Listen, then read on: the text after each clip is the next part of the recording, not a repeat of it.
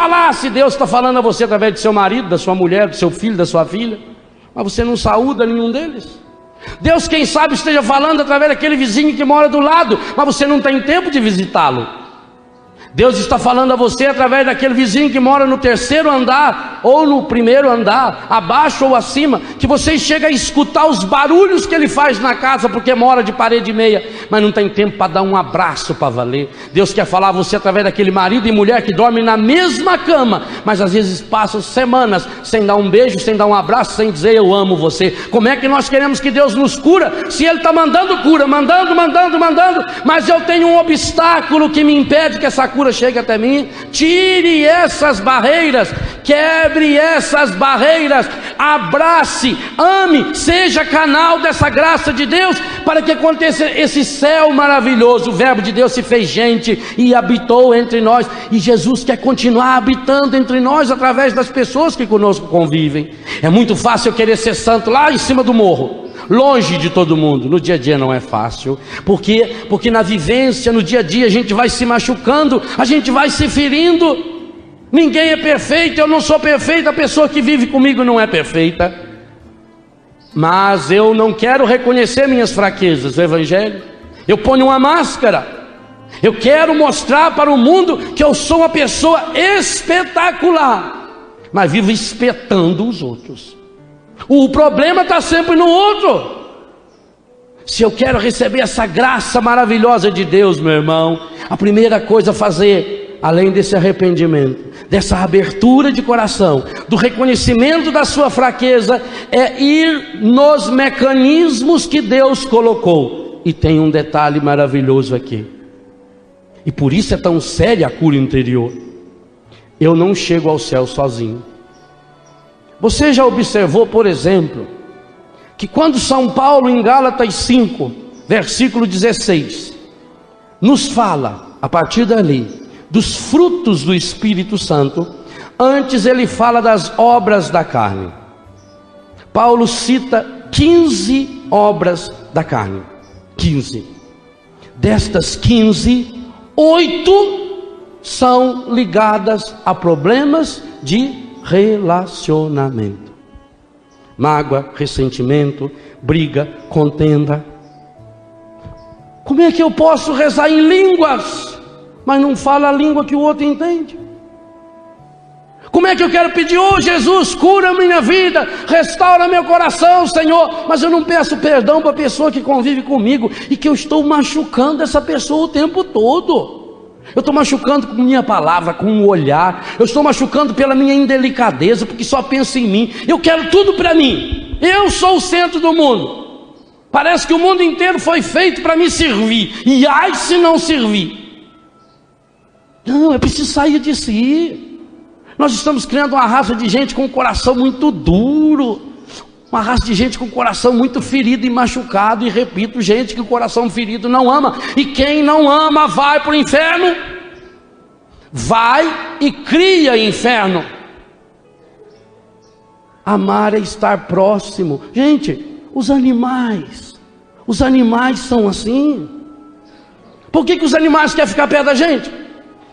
Por que, que um passarinho te vê de longe e te chama? Você alguma vez na vida já viu um pardal fazer casa na comunheira ou no telhado de uma casa que não mora ninguém? Acha para ver. Se a família mudar, ele muda também. Você fala, isso é praga. Não, ele não vive sozinho, ele quer viver onde tem gente.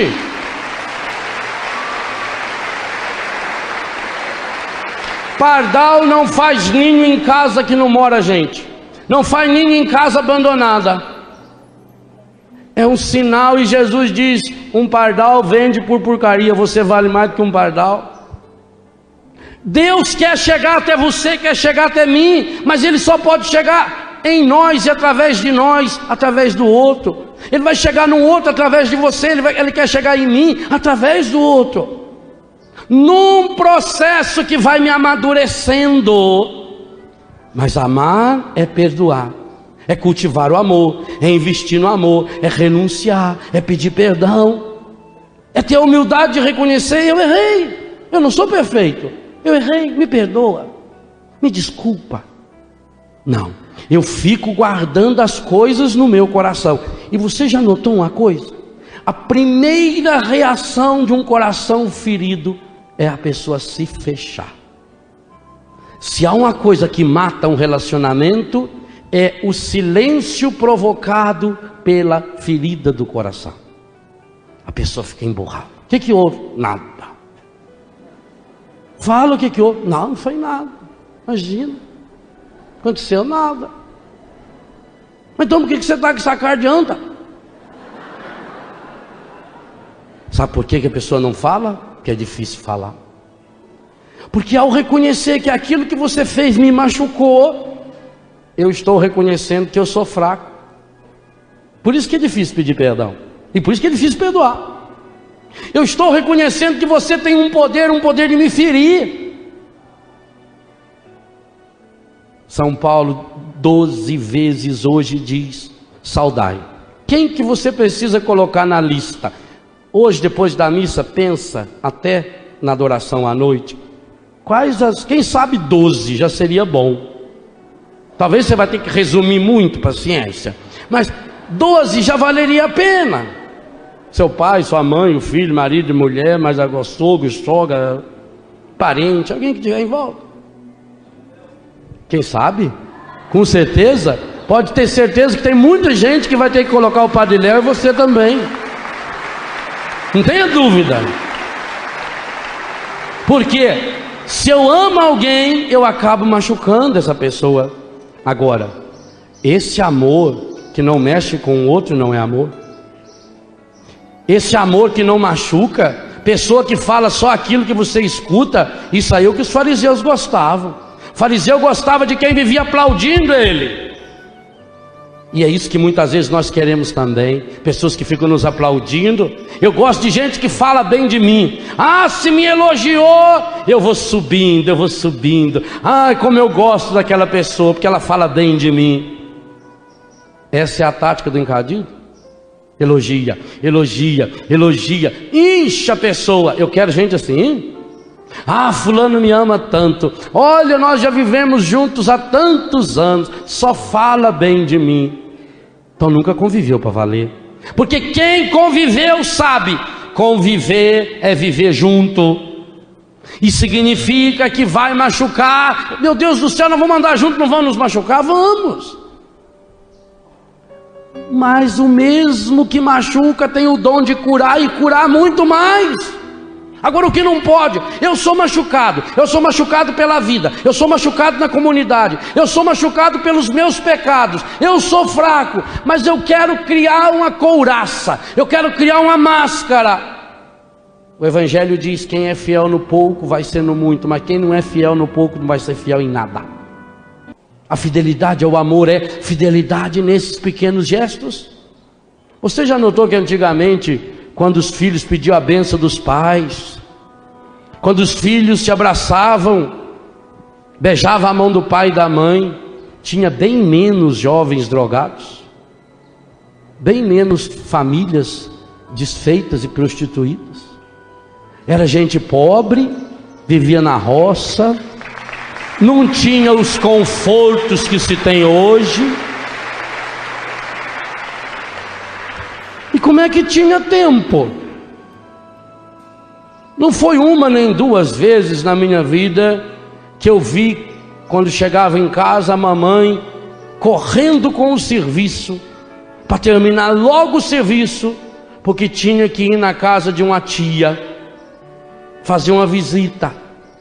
E fazer visita para a tia significava ir trabalhar na casa dela porque aquela tia estava doente, eu tinha ganho um bebê e não podia trabalhar. A mãe fazia o serviço em casa, terminava, adiantava, fazia um almoço já que desse para janta, acabava tudo, arrumava, deixava mais ou menos, ia correndo, ia lá no quarto da casa da tia, visitava e já pegava uma vassoura, já varria a casa, já pegava as roupas, já ia lavar a roupa, já fazia a janta, deixava a janta pronta. Como é que tinha tempo? Isso porque tinha 10, 12, 13, 15 filhos. Ontem visitando um amigo junto com meus pais, e aí quando falou da, dos filhos, esse amigo virou e falou: É, mas acontece que a lã não pesa para o carneiro. Meu pai disse: Se tiver muito carrapato, pesa. Quando nós estamos com a lã pesada aqui dentro, é porque tem carrapato sobrando, é porque tem sujeira demais. Como é que as pessoas não tinham nada? E no entanto tinha alegria, tinha disponibilidade, se visitavam. Ah, lá no Biguá, quando tinha missa, ali para as duas horas da tarde ninguém trabalhava mais. O povo já ia indo embora, tomar banho, cortar cabelo. Se a missa era sete, às cinco já estava todo mundo chegando, já ia confessando, ficava conversando na porta da igreja. Começava a missa, acabava a missa, ninguém ia embora, ficava conversando. Tinha tempo. E hoje? Hoje as pessoas vivem numa correria medonha, corre, corre, corre, vai lá, corre para cá, para chegar aonde? Para fazer o quê? Mas eu não posso perder minha novela. Eu não posso perder meu programa predileto de televisão. Eu, eu tenho que fazer isso, eu tenho que fazer aquilo. Para quê? Se eu não tenho tempo de cultivar esse amor um com o outro, eu não estou abrindo espaço para o reino de Deus acontecer na minha vida. Meu irmão, minha irmã, o ministério de cura interior precisa ir sendo desenvolvido no dia a dia da nossa vida, através das nossas atitudes. O cristão é chamado por onde passar, aí criando o céu. O que é criar o céu? Você já notou que Jesus, em todo lugar que Jesus passava, ele deixava o rastro do céu? Em todo lugar que ele passava, olhar as aves do céu, os lírios do campo. Olha aquele semeador semeando, olha aquela mulher fazendo pão, pondo fermento, o pescador. Por onde Jesus passava, ele deixou rastros de céu. E você? Por onde você passa? Que rastro você está deixando? É triste a gente perceber que muitas e muitas vezes, dentro da nossa própria casa, a gente vai deixando rastros de inferno. Porque o coração está cheio de mágoa, ódio. Como é que pode um cristão cultivar ódio no coração? E quando ele vai consultar aquela pessoa ou comentar com alguém, a pessoa justifica ainda. Não, eu não tenho razão. Tem razão, você tem razão. Isso mesmo. Você deve continuar odiando aquela pessoa, por quê? Porque aí você vai para o inferno. Não tem outro caminho. Agora, sabe qual é o problema?